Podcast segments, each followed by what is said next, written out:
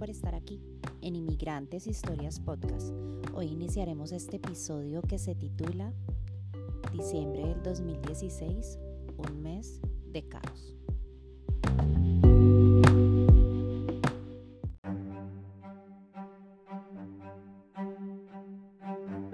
La vida. A mi hija la trasladaron de hospital y vaya sorpresa cuando me doy cuenta que al hospital infantil que la trasladaron era el mismo hospital donde unos meses atrás yo había ido a orar por ese bebé.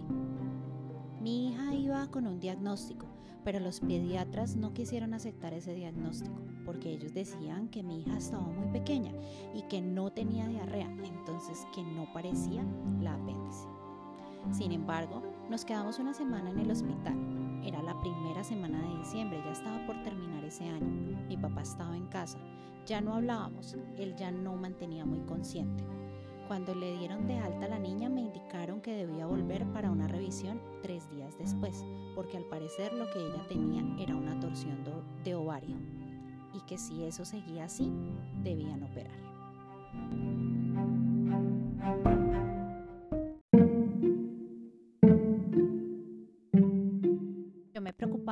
Pues ella era tan pequeña y con cosas así cualquier padre se preocuparía.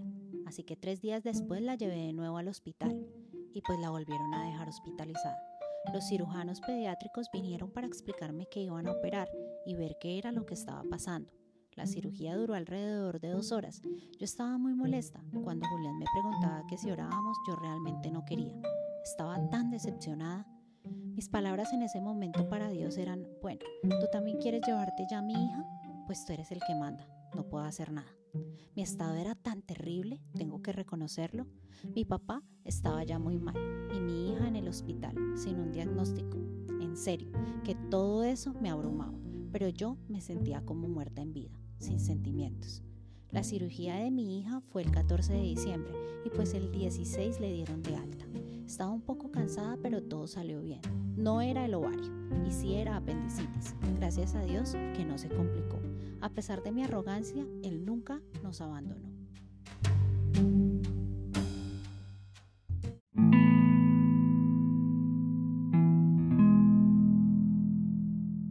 Ya casi se iba a terminar diciembre y todos pensaban que mi papá iba a ser sanado. Mi familia era casi toda cristiana, ellos siempre guardaron la esperanza, pesar de que yo les había comentado que Dios me dijo que él moriría en cuatro meses. El 24 de diciembre llegó y yo presentía que él iba a morir ese día, así que le pedí a Dios que por favor esperara un día más, que no fuera en Navidad, y pues así pasó. Mi papá había perdido la memoria ya, no me conocía. Él estaba consciente pero no me conocía. En la noche de Navidad me contó mi hermana que se quedó cuidándolo, él empezó a decir, ganamos, ganamos, ya llegaron los ángeles, están aquí.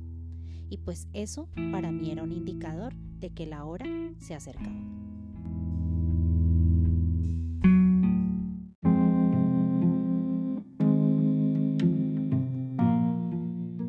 Mi papá falleció el 25 de diciembre de 2016, entre las 9.40 y 10 pm.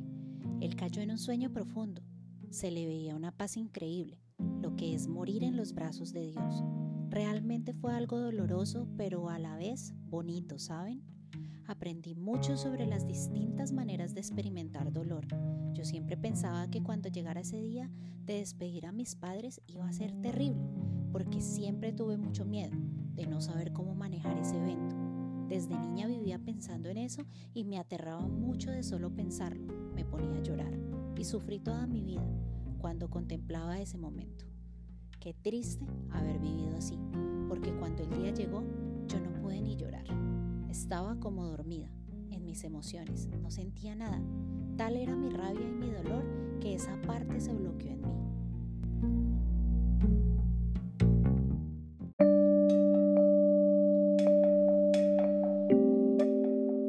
Estaba lejos de mi país y no podía siquiera estar presente en la sepultura del cuerpo de mi papá. Fue el 27 de diciembre y tal como Dios me lo había dicho, él murió a los cuatro meses. Fue muy difícil para mí enfrentarme a este hecho los meses siguientes, pues como no pude vivir mi duelo desde el momento en que se presentó, los siguientes meses fueron devastadores. Recuerdo que mi papá dijo que Julián encontraría un trabajo antes de terminar el año. Bueno, les explicaré un poco.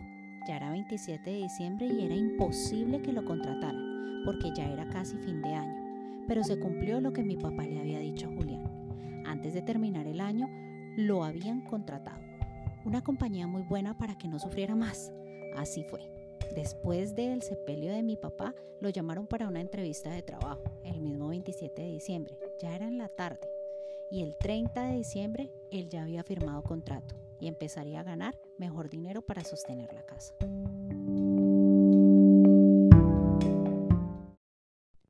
Es sorprendente.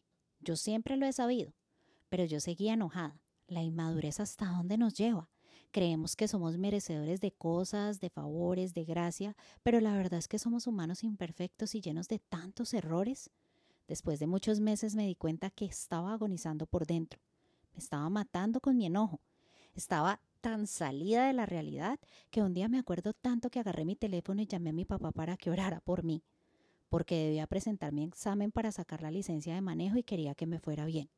Necesitaba su bendición. Y cuando el teléfono empezó a timbrar, oh sorpresa, me acordé que él ya había muerto. Mi conciencia empezó a despertarse y empecé a sentir mucho dolor.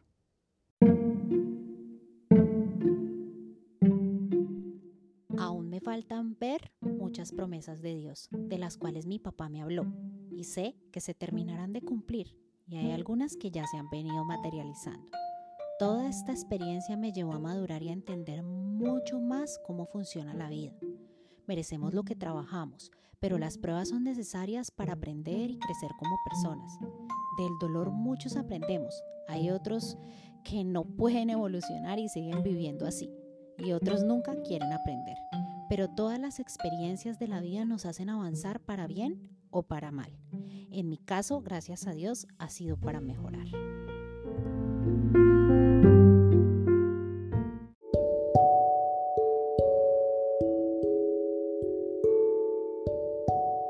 Recuperé mi relación con Dios después de un año. Fue difícil, pero lo logré. Me di cuenta que Él siempre ha estado, que nunca me ha abandonado. Cambié mi manera de pensar, aprendí a no juzgar a simple vista y analizar más, a ser más prudente. Y claro, me equivoco, pero asumo mis errores y me esfuerzo por corregirlos. Después de un año y cuatro meses de mi papá haber fallecido, vendría otro golpe bajo para mi corazón.